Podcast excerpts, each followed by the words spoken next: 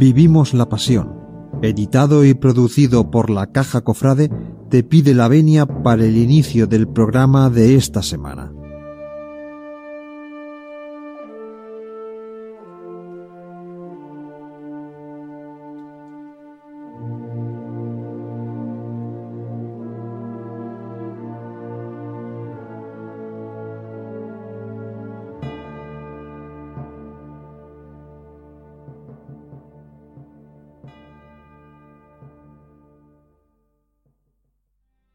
Buenos días, buenas tardes, buenas noches a todos los seguidores de Vivimos la Pasión, el programa que edite y que produce la Caja Cofrade.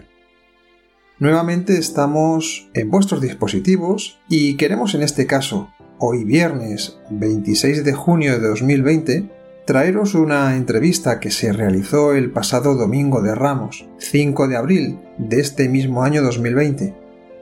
La entrevista fue al gran capataz de Sevilla, a Antonio Santiago. Esta entrevista sin duda nos dejó dos situaciones o dos sensaciones muy diferentes. Por un lado, la pena, la congoja de no poder salir a las calles aquellos que somos cofrades, aquellos que somos cristianos católicos, para poder manifestar públicamente nuestra profesión de fe, de no poder haber esas benditas y queridas procesiones. Por otro lado, esta entrevista también nos sirvió para comprobar cómo se puede sobrellevar el duro confinamiento que por aquel momento teníamos pensando en algo muy en concreto, pensando en la esperanza de lo que tiene que venir. Y ojalá esta esperanza se concrete el próximo año 2021 en una Semana Santa a ser posible, como las que siempre hemos vivido. Os dejamos con la entrevista y esperamos que disfrutéis de ella. Un saludo.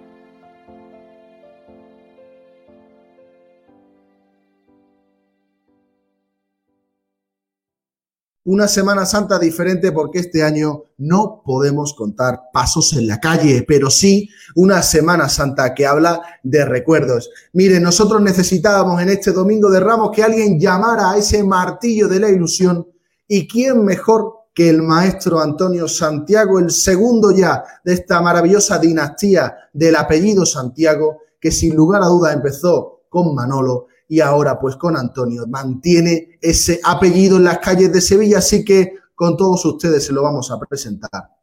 Antonio Santiago, muy buenas noches. Hola, buenas noches. Bueno, muchísimas gracias Antonio por estar hoy aquí en la Caja Cofrade Antonio, es verdad que un domingo de Ramos totalmente diferente al que tenías en tu mente, ¿verdad? Pues la verdad es que sí, es algo que yo creo que nadie esperábamos o, presumíamos hace algunas semanas que esto podía suceder y, bueno, pues, pues ya intentando sobreponernos a esta situación y, y valorando fundamentalmente la salud de la gente que ahora mismo está en peligro, ¿no?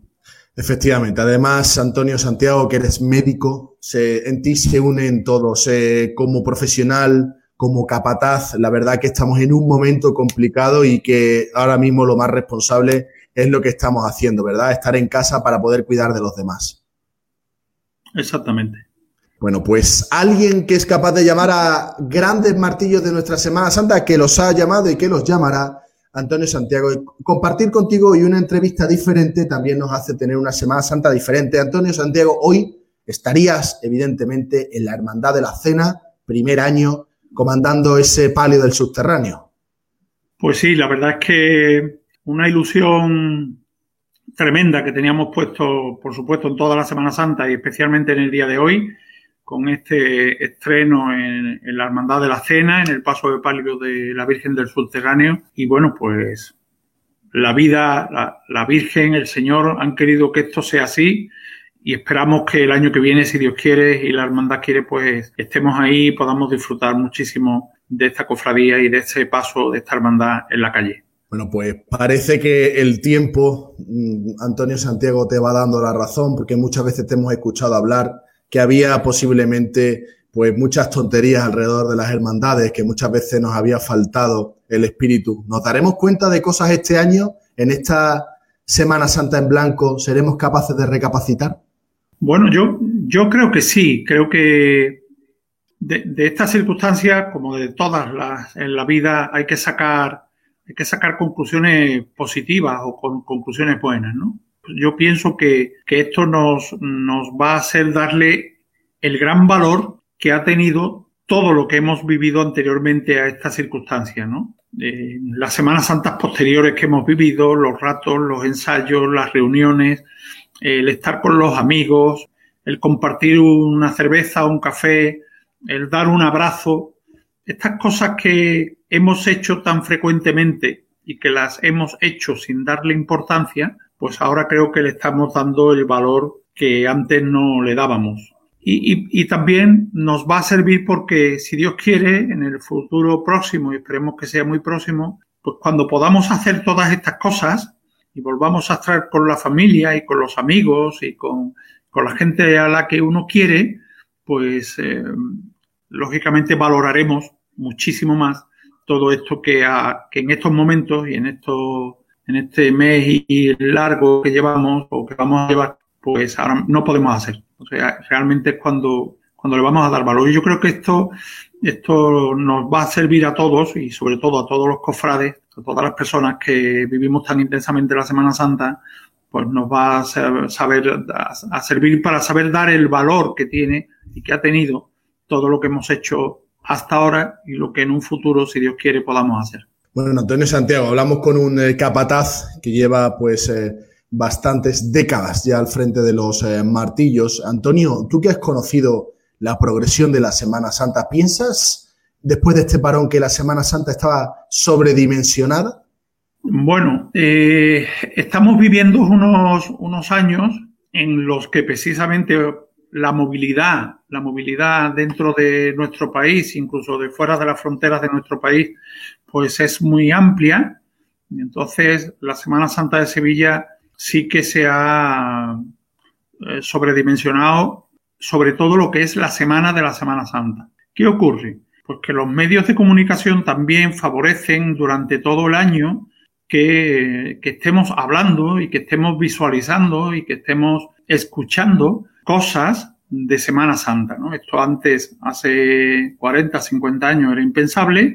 Hoy día es lo habitual y de hecho hay medios de comunicación que hablan de Semana Santa durante todo el año. Hay mm, nuevas tecnologías que nos permiten ver, visualizar, escuchar cosas de Semana Santa durante todo el año. Y esto favorece a que, favorece que, primero, que la Semana Santa de Sevilla se, por decirlo de alguna manera, se internacionalice, es decir, que salga muy fuera de las fronteras propias de la ciudad y además eh, favorece que haya mucha gente eh, de fuera que quiera venir, participar, disfrutar de nuestra Semana Santa.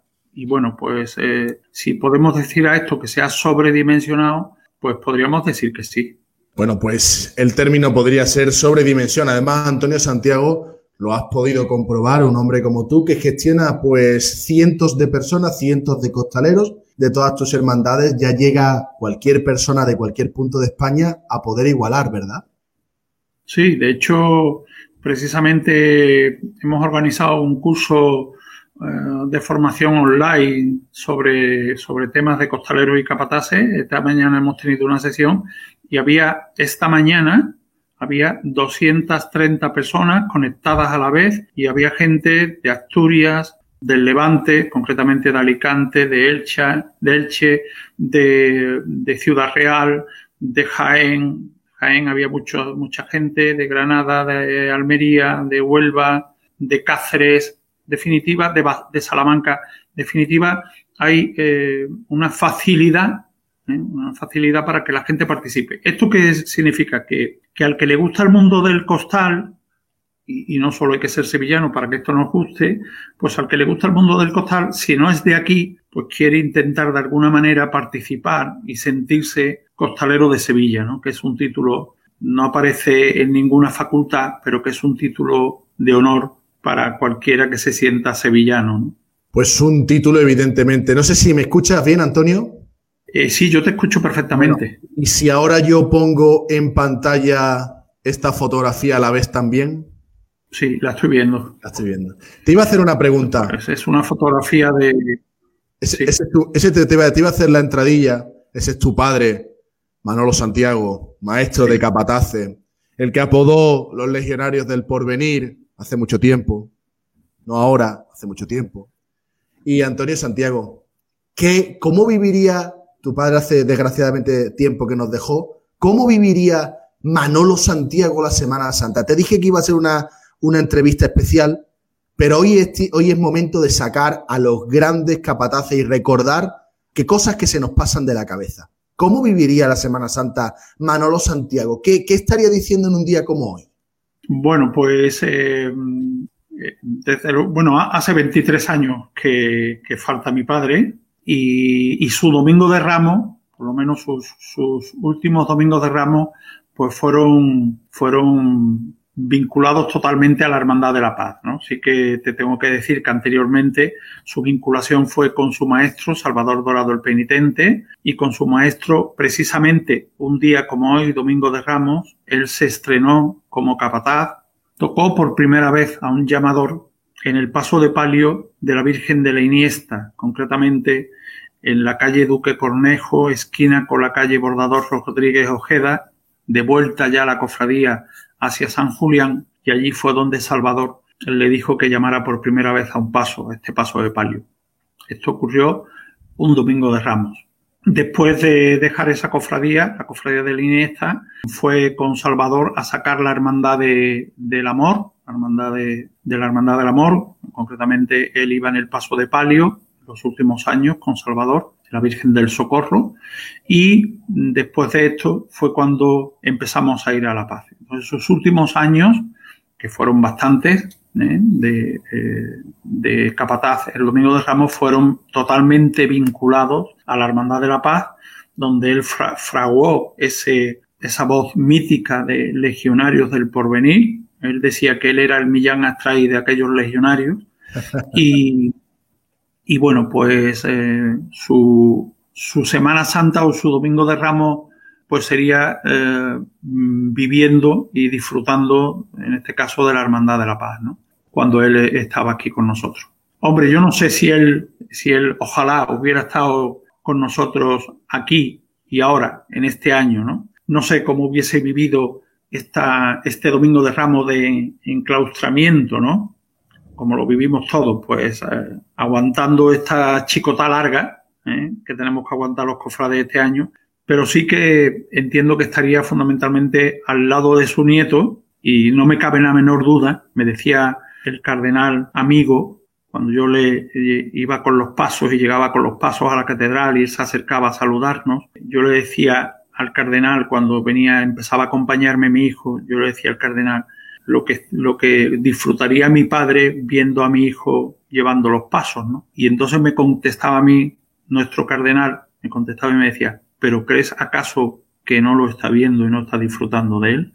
Entonces, en ese sentido pienso que, que él estaría disfrutando, pues viéndonos a nosotros delante de los pasos y en la forma en la que intentamos, pues hacer las cosas como él nos enseñó. Efectivamente. Mira, Antonio, voy a volver a enseñarte algo. Creo que ese abrazo, te pongo esta fotografía, si no me equivoco mal, puede ser la Virgen de las Angustias de los Gitanos, si no me equivoco. Ahí sí, su padre es muy, muy joven. Esa foto está hecha, esa, esa, foto está hecha una mañana del Viernes Santo, aproximadamente a la altura de la iglesia de, de la parroquia de, de San Pedro, de la Plaza del Cristo de Burgos, y una mañana del Viernes Santo, y era de, precisamente de esa época que yo te digo, los primeros años que mi padre acompañaba a Salvador, porque mi padre, a pesar de que mucha gente lo ha conocido llevando los pasos de Cristo, pero mi padre empezó con Salvador en los pasos de palio y de, con posterioridad, cuando falleció el segundo, el segundo capataz de Salvador, que se llamaba, un señor que se llamaba Espejito, pues cuando este falleció fue cuando mi padre pasó de segundo capataz a los pasos de Cristo. Entonces, esta foto que tú estás viendo es de esos primeros años en los que mi padre acompañaba a Salvador en los pasos de palio. Efectivamente. Además, un Salvador el penitente también que, que, evidentemente pues también se le pedía una calle. Fíjate que tengo otra cosa para ti, eh, Antonio, porque además eh, creo que en una fotografía podemos sacar varios temas. En esta eh, fotografía que tienes tú aquí, apareces hace muchos años, ¿no? Creo que vas ganando con la edad, vas mejor con la edad, pero en, ese, en esa calle está tu gente, el nombre de tu padre, es realmente lo que es la familia Santiago, ¿no? Un capataz, pero de un capataz de familia.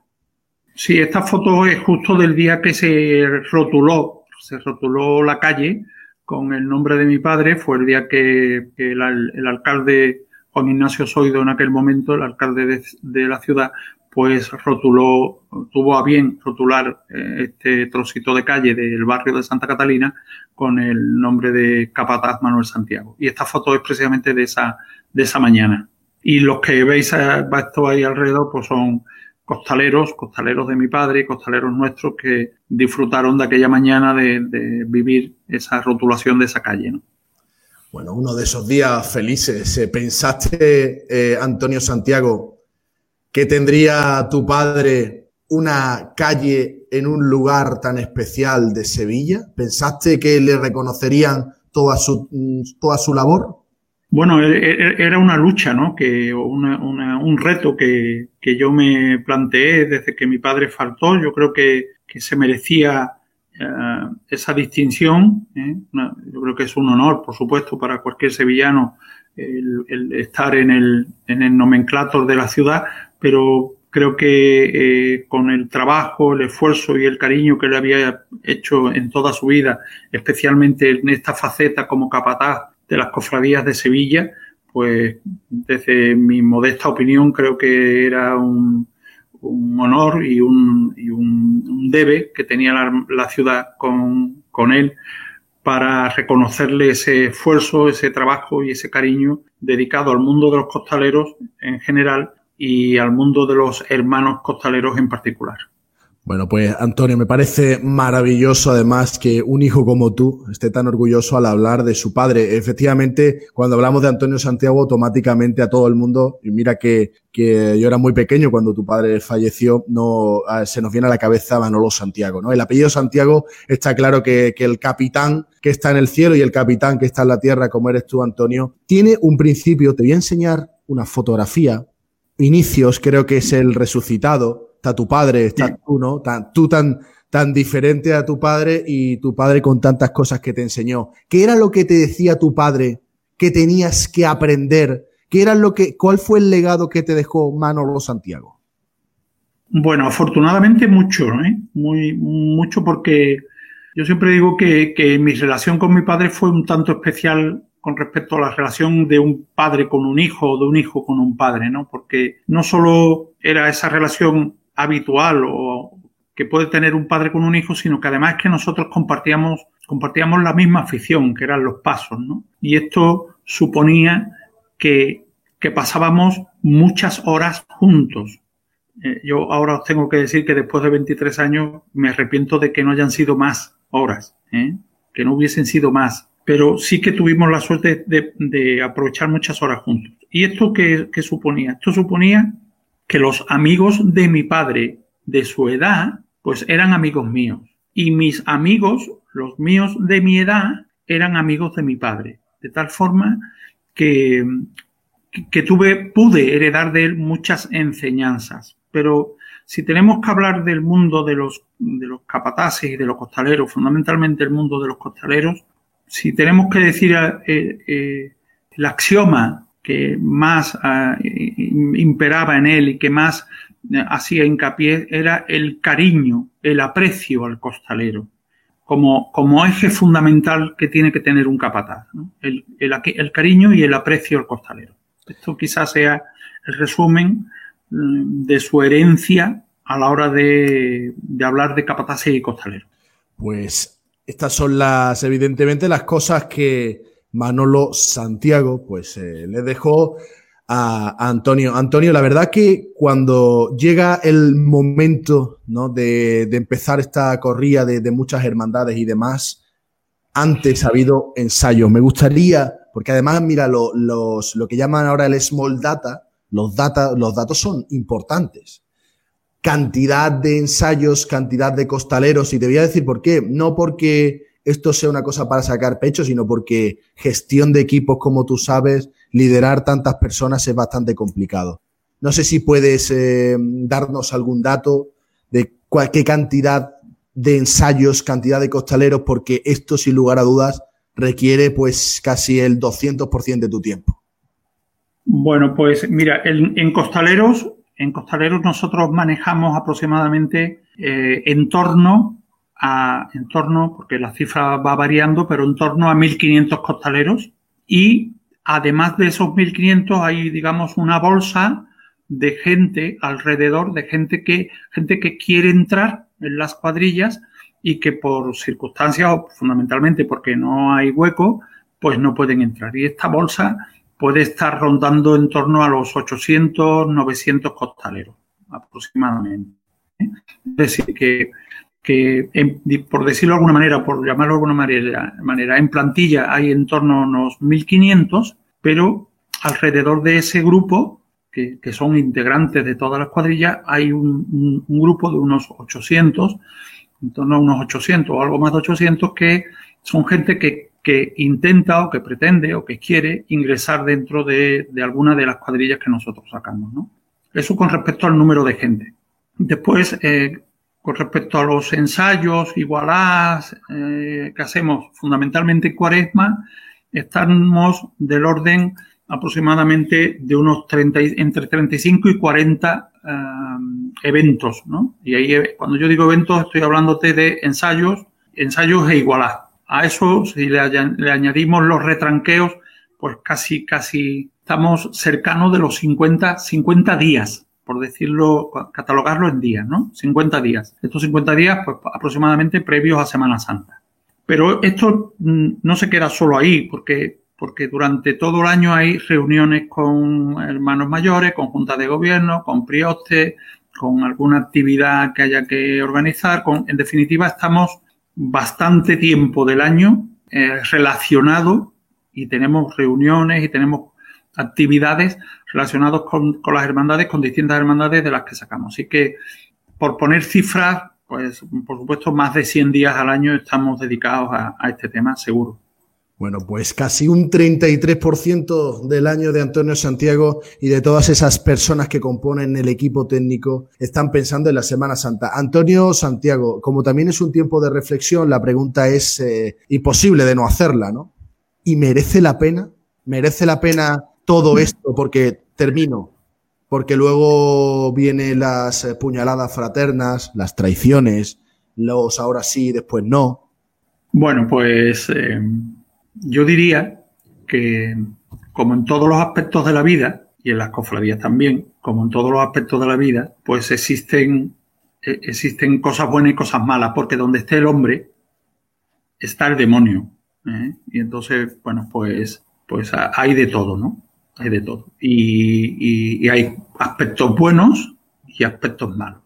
¿Qué ocurre? Pues ocurre que normalmente los aspectos malos son los que más se ven y los que más se escucha y los que más se notan. Pero afortunadamente hay más aspectos buenos que malos. ¿Y qué ocurre con esto? Pues que uno al final pone en una balanza, pone en un platillo de la balanza todos los aspectos buenos y en otro platillo de la balanza pues se ponen los aspectos malos. Y desde luego en mi caso, de momento, eh, los aspectos, el platillo de los aspectos buenos pesa mucho más que el otro platillo, ¿no? Aunque casi todo el mundo habla del aspecto de los, de, los problemas del platillo que, que, cubre los aspectos malos, ¿no?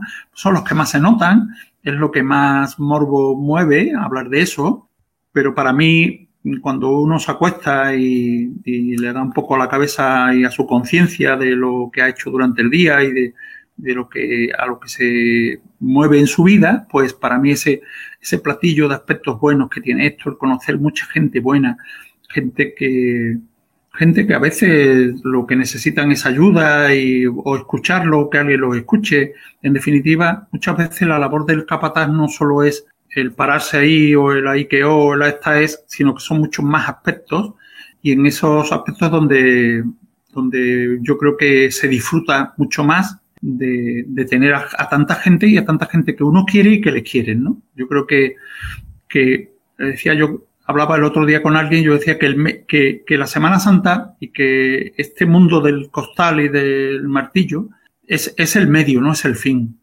Es el medio para hacer bien, para llegar a mucha gente, para ayudar a mucha gente y a, su vez para, para mm, llenarse uno de las buenas personas y de los buenos aspectos que tiene la gente, ¿no? Yo creo que, que gracias al, al costal y al martillo hay mucha gente que nos conocemos y mucha gente que disfrutamos de la amistad, del cariño y del aprecio que nos tenemos entre nosotros. Así es, Antonio. Eh, hemos hablado muchas veces, ¿no? De la contribución de los hermanos eh, costaleros, de bueno, de los dimes y diretes pre-crisis, ¿no? Sanitaria, ¿no? Después de una crisis sanitaria, lo sabes bien, viene una crisis económica. Eh, los costaleros también son, pues, un padre de familia, un obrero, un médico, va a tocar a todo el mundo. Habrá que hacer también caridad con el mundo de los costaleros, ¿no? Porque a día de hoy siempre ha sido un colectivo que ha aportado su papeleta de sitio, que ha aportado su papeleta para una rifa, pero ahora hay que acordarse también de los costaleros, porque ahora esta crisis puede atacar a cualquier familia, puede ser un ERTE, puede ser un ERE, puede ser un despido, y ahí también tendrán que estar los capataces y las eh, hermandades, ¿verdad? Bueno, entiendo que sí, que, pero, pero no por el hecho de ser costalero, sino como un integrante más de la hermandad. Es decir, yo, yo también muchas veces pienso que el costalero es costalero cuando se mete debajo del paso. El resto del año es un hermano más, con los mismos derechos y las mismas obligaciones. Por lo tanto, entiendo que, lo mismo que la hermandad eh, o las hermandades estarán al tanto de todos los hermanos que la necesiten, sean del colectivo que sean, pues también el colectivo de los costaleros pues estará valorado y mirado por, por las hermandades. Bueno, Antonio, estás eh, pudiendo pues, también codirigir estas eh, charlas con la profesional con Montserrat Altemir, una eh, compañera fisioterapeuta que tanto ha hecho por esos centros de atención al costalero en todas las provincias de Andalucía. Antonio, ¿esto viene a, a cubrir una necesidad para que le sea mejor el costalero o viene eh, a redondear una tarea que empieza contigo como médico y que termina también en la, en la sanidad? Bueno, yo creo que ambas cosas que me preguntan, ¿no? Eh, si hay alguien que diga que no tiene, necesita aprender ya más nada de esto, pues yo creo que se equivoca. Yo creo que todos necesitamos aprender y, cuanto más eh, sepamos, mucho mejor. ¿eh? mucho mejor haremos las cosas. Por lo tanto, yo creo que, que mi modesta opinión viene yo, para mí el primero, porque yo estoy ávido de escuchar preguntas de gente que me hagan pensar y que me hagan incluso plantearme si mis cimientos o, la base de lo que de lo que yo pienso está bien. Entonces, por eso creo que es importante la formación para todos.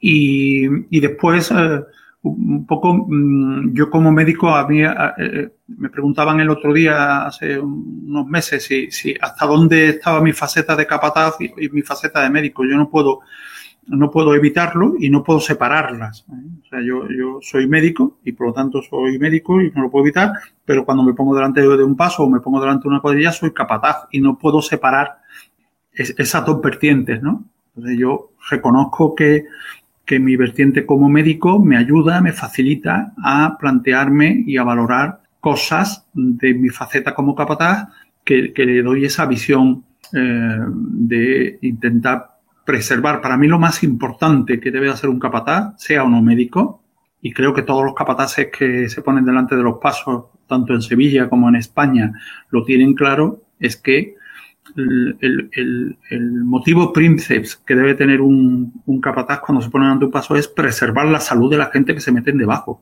Es decir, que la gente cuando se salga debajo del paso salgan con la misma integridad física con la que se metieron. Yo creo que esto, mm, aunque parece obvio, pero a veces yo creo que los capataces tenemos que recordarlo, ¿no? Recordárnoslos a nosotros mismos. Entonces, yo no puedo e-, evitar esa faceta, esa faceta de, de capataz y de médico. Pero entiendo que, cualquier hombre que se pone delante de un paso, sea o no sanitario, tiene claro cuáles son las necesidades y cuáles son las actitudes que hay que tomar a la hora de preservar la salud de la gente debajo de los pasos.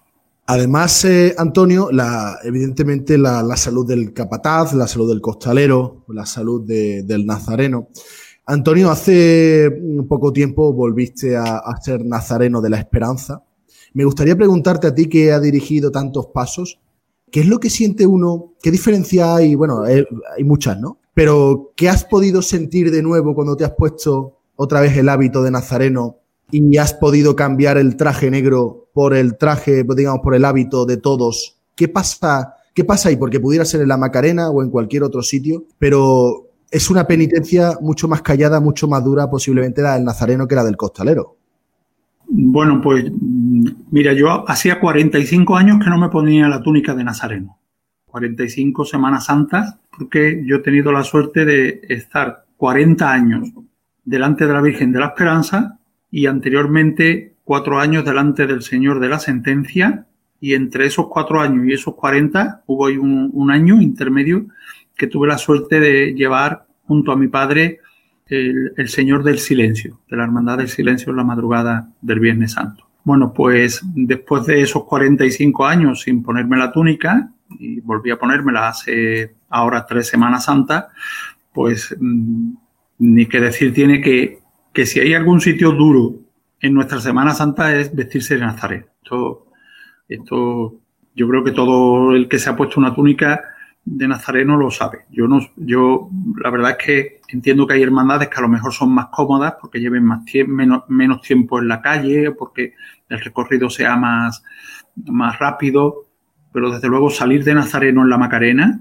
y cumplir la estación de penitencia es un, es un, un obstáculo duro, un esfuerzo grande eh, en lo físico y en lo sentimental para mí, pues te tengo que decir que ha sido muy duro, ¿no? Yo tengo la suerte de ir muy cerquita de la Virgen y la verdad es que después de haber ido 40 años delante de ella, pues es duro ponerse la túnica e ir tan cerquita, pues no yendo donde he ido habitualmente, ¿no?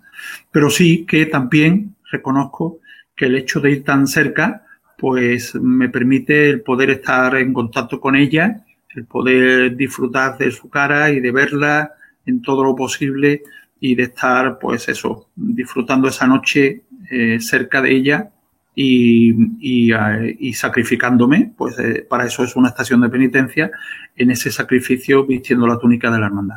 Bueno, pues Antonio, en este domingo de Ramos del año 2020 la, la idea no es hacer sangre, pero nosotros que somos hermanos tenemos que hablar desde la verdad, ¿no? Yo te voy a poner una foto y te voy a hacer una pregunta que no va destinada al por qué ni al cómo, porque eso ya lo hablamos en su momento. Pero sí, tú eres portador de una información que no tienen los demás. ¿Qué es lo que pasa alrededor, después de 45 años, qué es lo que pasa alrededor de la esperanza que nosotros no vemos?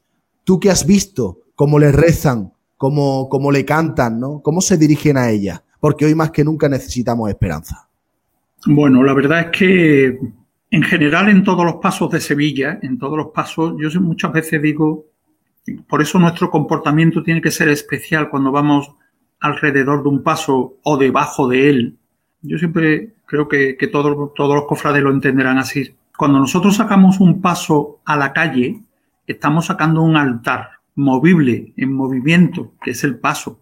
Pero ese altar lleva sus servidores de altar, que son los acólitos, y lleva su luz de, altar y lleva su, su, incienso y lleva, en definitiva, estamos, estamos, como repito, llevando un altar andante por la calle.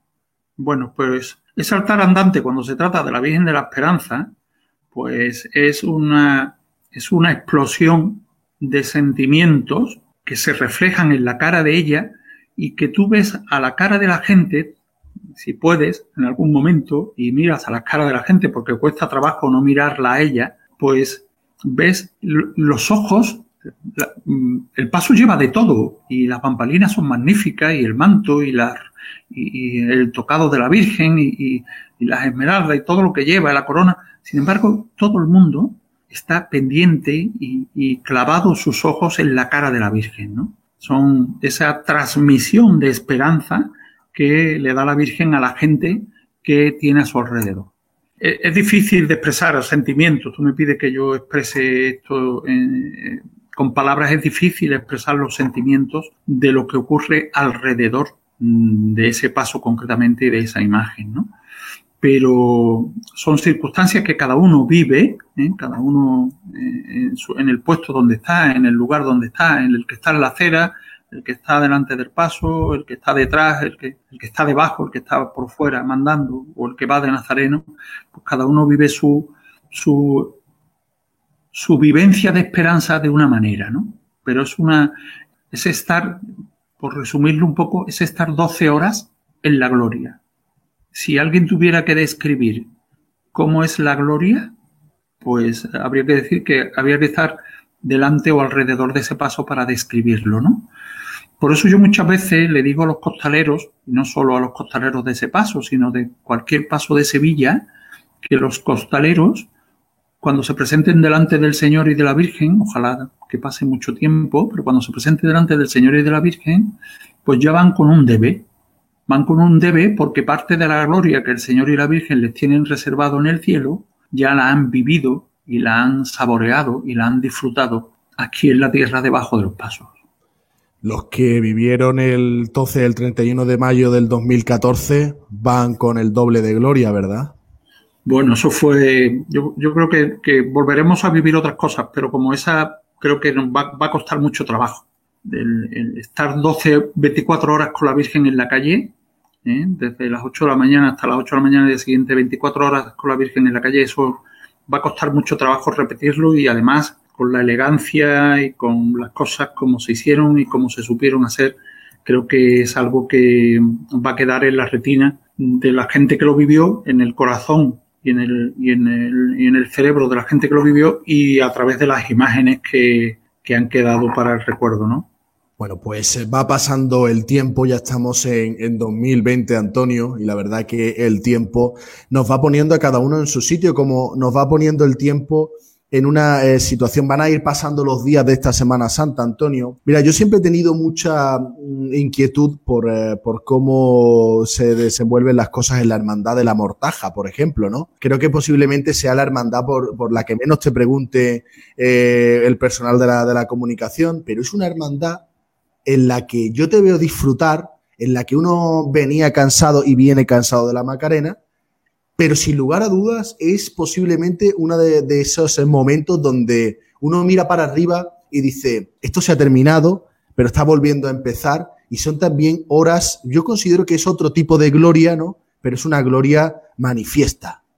Indudablemente, es una gloria, vamos, yo, yo creo que a todos los sevillanos nos gustan todas las cofradías, yo no hay, no hay cofradía que no me guste, ¿no? Pero pero esta cofradía de la Mortaja, que yo la conocía externamente, de verla cuando podía los Viernes Santos mm, por la noche, ¿eh? como espectador, yo recuerdo de, yo chaval, recuerdo de ir a ver la cofradía por la calle Doña María Coronel y el capataz entonces era Rafael Franco. No se me olvida ver a Rafael mandando ese paso. Eh, es, una cofradía que, que te atrapa en la visión externa el Viernes Santo por la tarde, ¿no? Engancha ver ese cortejo y esa cofradía por la calle. Pero después el resto del año, mi sensación como cofrade y además como persona que, que pasaba con frecuencia por la puerta de, del convento de la paz y, y, bueno, pues es como mm, la sensación como que una hermandad cerrada, ¿no? Pero cuál ha sido mi sorpresa, ¿eh? ya hace unos cuantos años de esto, cuando me llamaron para que la sacara, y es que cuando tú conoces la hermandad por dentro, pues te lleva una sorpresa mm, eh, mayúscula, pero, pero sorpresa gratísima. Y es que la hermandad tiene una vida interna excepcional, eh, un cariño por parte de todos los integrantes de la hermandad tremenda, un sabor a hermandad antigua, eh, como es, un, estar mm, especialmente volcado por la acción social por parte de la hermandad, y por mantener en lo posible ese, eh, ese estigma que tiene la hermandad el Viernes Santo en la calle. ¿no? De tal forma que, aunque es diametralmente distinta a lo que se vive en la madrugada, o lo que yo vivía en la madrugada delante de la Virgen de la Esperanza, pero la mortaja también es la gloria, también lo es. Es una gloria distinta, pero es también la gloria. Es un disfrutar de la austeridad, del comportamiento del público viendo y recogiéndose eh, ante el paso de esa cofradía. Es una vivencia excepcional que yo estoy encantadísimo de poder, poder disfrutar de esa cofradía el Viernes Santo los años que podemos, porque la verdad es que tenemos la desgracia de que los Viernes Santos pues suele ser un día que, que llueve, ¿no? Pero los años que podemos disfrutar los hacemos espléndidamente. Años evidentemente complicados. Al final la luna hace de las suyas y también el Viernes Santo es un día pues grande. Mira, Antonio, se habla mucho, hablamos mucho de, de tu padre, de Manolo Santiago, pero detrás de un gran hombre siempre hay una gran mujer, ¿no? En este caso, tu madre, en estos momentos, ¿no? En los que va pasando el tiempo, en los que quizás pues los focos se ponen siempre en otras cosas. Y en una entrevista como esta especial, ¿no? Porque espero no volver a entrevistarte nunca un domingo de Ramos, espero darte un abrazo, ¿no? Ahora delante de la cena. Me gustaría, me gustaría Antonio, que, que, nos hablaras de tu madre. ¿Qué te enseñó tu madre para ser un buen cofrade? Porque tú tienes un 50% Manolo y un 50% de tu madre, ¿verdad? Bueno, mi madre se llama María y ella celebra su santo el día del dulce nombre de María. Mi madre es muy devota, ha sido toda su vida muy devota del Señor del Gran Poder. Eh, de hecho, ella vivía en su juventud, vivió en la calle Correduría, donde yo nací, y eh, por cercanía eh, su devoción al Señor del Gran Poder. Mi madre era la mujer de un capataz, de un capataz de los antiguos, de una familia cofrade, pero que las cofradías se vivían prácticamente la Semana Santa y un poco más antes de la Semana Santa, no como ahora la vivimos, o no como ahora, por ejemplo, eh, participan las mujeres en las cofradías. Mi madre participaba poco de lo que era la vida de las cofradías y era pues su labor de de atender a mi padre, que nuestros trajes estuviesen preparados, que eh, a la hora de que llegábamos a casa del jueves santo a la madrugada tuviésemos todo preparado, la comida lista, todo, un poco ese, ese afán de estar pendiente nuestra, ¿no? De mi madre, que ahora ya no sabe que soy su hijo, no me reconoce como su hijo, porque su enfermedad, pues, eh, no le permite eh, saber quién soy, no solo yo, sino mi hermana ni la familia. Es curioso algunas veces cuando yo la saco a pasear y la llevo a, a la calle rotulada con el nombre de mi padre, es de lo poco que recuerda. Cuando la llevo allí, se, se da cuenta dónde está, señala el rótulo de la calle y dice, papá. Es decir, que Manolo Santiago le dejó una huella muy grande a María en su corazón para que ella sea hoy día lo poco que recuerda. ¿Qué he aprendido de ella? Pues he aprendido la fidelidad. María fue fiel siempre, muy fiel, y he aprendido el amor y el cariño a los demás. Se entrega a, se ha entregado, ahora ya no es dueña de sus actos, pero se ha entregado siempre a todo el mundo entregada en el cariño, en el afecto, en el esfuerzo, en el cuido a las personas que han estado a su alrededor. Entonces, creo que no hay nada más grande que pueda yo llevarme de mi madre que esto, ¿no? Tengo la suerte de tener un espejo, que es mi hermana, que está entregada en cuerpo y alma a cuidarla ahora a ella. Es decir, que mi hermana ha heredado esa entrega en el cariño y en el afecto a, cuidar de los demás porque ella está haciendo ahora mismo eh, lo que mi madre hacía, pues lo está haciendo ella con mi madre. Entonces, esto es lo que, lo que puedo hablar de ella con ese afecto y ese cariño, de esa, esa huella grabada de Manolo Santiago en el corazón de María. Se me ponen los vellos de punta cuando lo digo, pero cuando la llevo a esa calle y ella se acuerda de él, ¿cómo es posible? Y le pregunto quién soy yo y no sabe quién soy yo. Le pregunto cómo me llamo, no sabe cómo me llamo, no lo sabe. Sin embargo, llega allí, señala el rótulo de la calle y dice papá. Es curioso, ¿eh? La huella que dejó él ahí.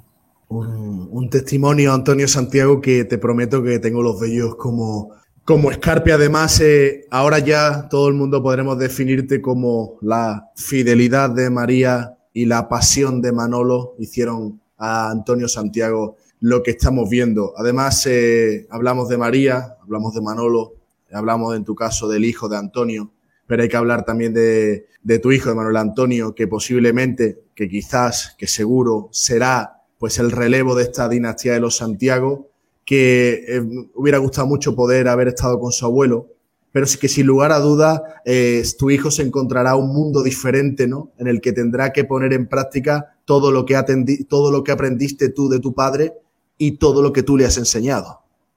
Bueno, aunque, aunque nuestra Semana Santa la sensación que tenemos todos es como que es un gran elefante que sus movimientos son lentos y que parece que la Semana Santa no cambia, pues cuando uno va, tú eres joven, pero cuando vayan pasando los años y mires para atrás, te darás cuenta que, que la Semana Santa va cambiando y cambia y cambian muchas cosas. Entonces, mi Semana Santa, por ejemplo, la de mi juventud, la de la que yo empecé, o la que cuando yo tenía 20 años, 21, 19 o 23, no tiene nada que ver con la Semana Santa actual y por lo tanto no tiene nada que ver con la Semana Santa que está viviendo mi hijo.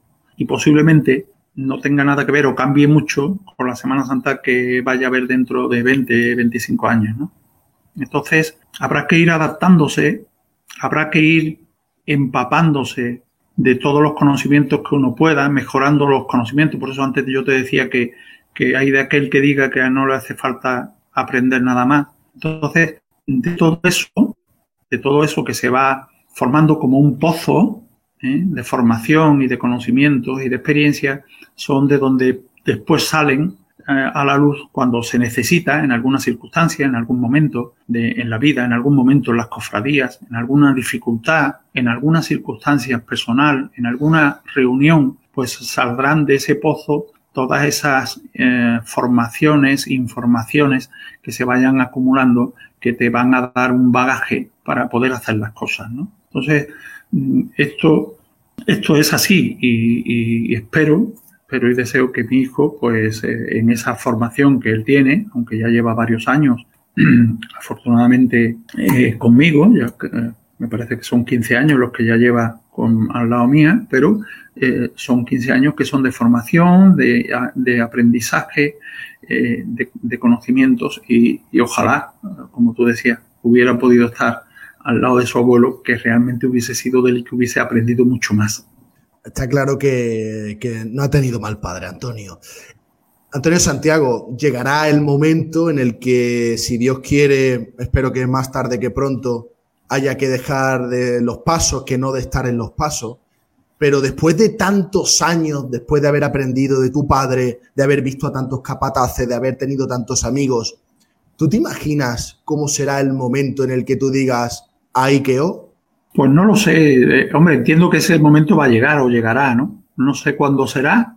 Yo creo que, que, que, fundamentalmente cuando llegue, pues será o porque las hermandades no quieran o porque mi capacidad física me lo impida, pero cuesta trabajo imaginárselo. Tú me pides que me lo imagine y cuesta trabajo imaginárselo, ¿no? Pero bueno, yo creo que, que a todo hay que adaptarse, porque tú y yo hoy 6 de la tarde, de, oh, perdón, 10 de la noche de un domingo de Ramos, estamos sentados aquí hablando tú y yo juntos y esto no lo hubiéramos pensado nunca que podía pasar. Si a ti y a mí nos hubiesen dicho, ¿tú te imaginas que un domingo de, de Ramos a las 10 de la noche vamos a estar hablando juntos? Pues yo te hubiese dicho que no, imposible. Yo el domingo de Ramos o estoy delante de un paso o estoy viendo pasos por ahí.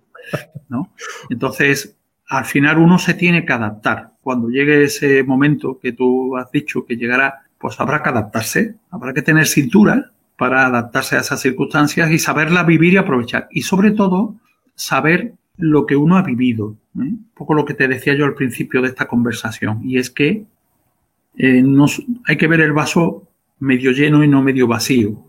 Eh, yo afortunadamente he vivido muchas cosas, espero que me queden otras muchas por vivir pero si somos un poquito vulgares o burdos, yo diría que me quiten lo bailado, en el sentido de que he tenido la suerte de ver muchas cosas, de conocer a mucha gente, de ver a muchos capataces mandando, de vivir muchas cosas y eso supone también un esfuerzo, porque, porque para ver y vivir cosas uno tiene que estar en la calle, no se puede uno quedar en su casa porque en casa no se ven los pasos, los pasos se ven en la calle y las circunstancias se ven en la calle. Entonces, todo esto es importante y al final, pues, es, con lo que me quedo. Bueno, pues está claro que es complicado pensar lo que pasará. Hoy, Antonio Santiago, hemos tenido el privilegio de hablar contigo un domingo de Ramos que se va a quedar para la historia y por eso queríamos tener esta conversación, nunca mejor dicho, una conversación de mesa de camilla, de torrija, de, un poquito de manzanilla, de un Pedro Jiménez que, o de, y de algo para poder eh, nunca mejor dicho, trabajar entre tú y yo ahora mismo hay más de 700 kilómetros, Antonio, pero, pero nos hemos sentido pues como si estuviésemos en casa. Mira, yo creo que para alguien como tú, que conoce a la esperanza como pocos, creo que es momento de que también des un mensaje de esperanza a todos esos costaleros que se quedan en casa, a tus compañeros del hospital, a la gente que se está partiendo la cara porque no nos falte una barra de pan, porque no nos falte fruta y sobre todo porque hoy has hecho felices a muchas personas que te iban a reconocer delante de un paso, porque tú haces muchas cosas bien, pero una de ellas es estar en tu sitio, poner eh, y poner la guinda al pastel. Así que yo creo que hoy mejor despedida no vamos a tener. Yo diría, y, lo diría en términos en término capataz y costalero, en términos capataz y costalero, y diría que, nos, nos enfrentamos a una chicotadura. Esta es una chicotadura una chicota larga. Aquí hay que apretar los dientes, hay que fijar bien los riñones y hay que aguantar el tirón, porque después vendrán chicotas más cómodas, de más éxito, de más lucimiento, pero en esta chicota dura es donde hay que demostrar las raíces de los hombres, de las mujeres, las raíces de las personas, donde tenemos que demostrar lo que somos, lo que queremos cuánto de grande es nuestro corazón, cuánto de grande es el cariño a, los demás y cuánto de grande es nuestra fe. Que no podemos olvidarnos que lo que hacemos los cofrades con una túnica, con un cirio, con una cruz o con un costal debajo de un paso es una manifestación de fe. Y ahora, en esta semana, nos toca manifestar nuestra fe, pues queriéndonos entre nosotros, ayudando a todo el que puede y rezando, rezando por todos los que están postrados en una cama o a pie de ella, intentando ayudarles y sanarlos. Pues Antonio Santiago, creo que mejor Arria no podía tener este paso, esta conversación. Te mando un fuerte abrazo, mis deseos de mejoría o por lo menos de salud para todos los tuyos y muchísimas gracias por habernos atendido. Te prometo que nunca olvidaré este domingo de Ramos del 2020. Muchas gracias Álvaro. Buenas noches. Muy buenas noches. Bueno, pues hemos tenido en primicia a don Antonio Santiago, Antonio Santiago Capataz de múltiples cofradías de Sevilla, provincia, Andalucía y también de España, y uno de esos aventajados del martillo que sin lugar a dudas con la mirada lo podían todo. Aquí lo tienen, contenidos de actualidad y lo mejor para todos ustedes, regístrate en la caja cofrade, dale a me gusta porque contenidos como este tan solo lo hay aquí. Mañana será otro día, pero testimonios como este quedan para la historia. Domingo de Ramos del año 2020 la Semana Santa diferente también deja cosas para el resto de tu vida. Soy Álvaro Carmona, para la Casca Cofrade. Ya lo sabes, con nosotros se hacen las cosas de forma diferente. La Caja Cofrade somos fabricantes de productos para hermandades, bandas, cuadrillas de costaleros, asociaciones, parroquias y cofrades a título particular. Desde Sevilla fabricamos, vendemos y distribuimos para toda España. Recuerda, la Caja Cofrade somos fabricantes de calidad. Desde productos tales como inciensos y consumibles, cerería, carcasas para móviles, costales, ropa para costaleros, por supuesto, también tenemos otra amplia variedad de surtido. Pulseras de tela, impresas y bordadas, y otro tipo de variedad de artículos tales como mascarillas personalizadas contra el coronavirus. Recuerda, la caja cofrade somos artesanos del mundo cofrade. Puedes encontrarnos en nuestra web www.lacajacofrade.com. Y también puedes contactar en nuestro teléfono y WhatsApp 622 919198.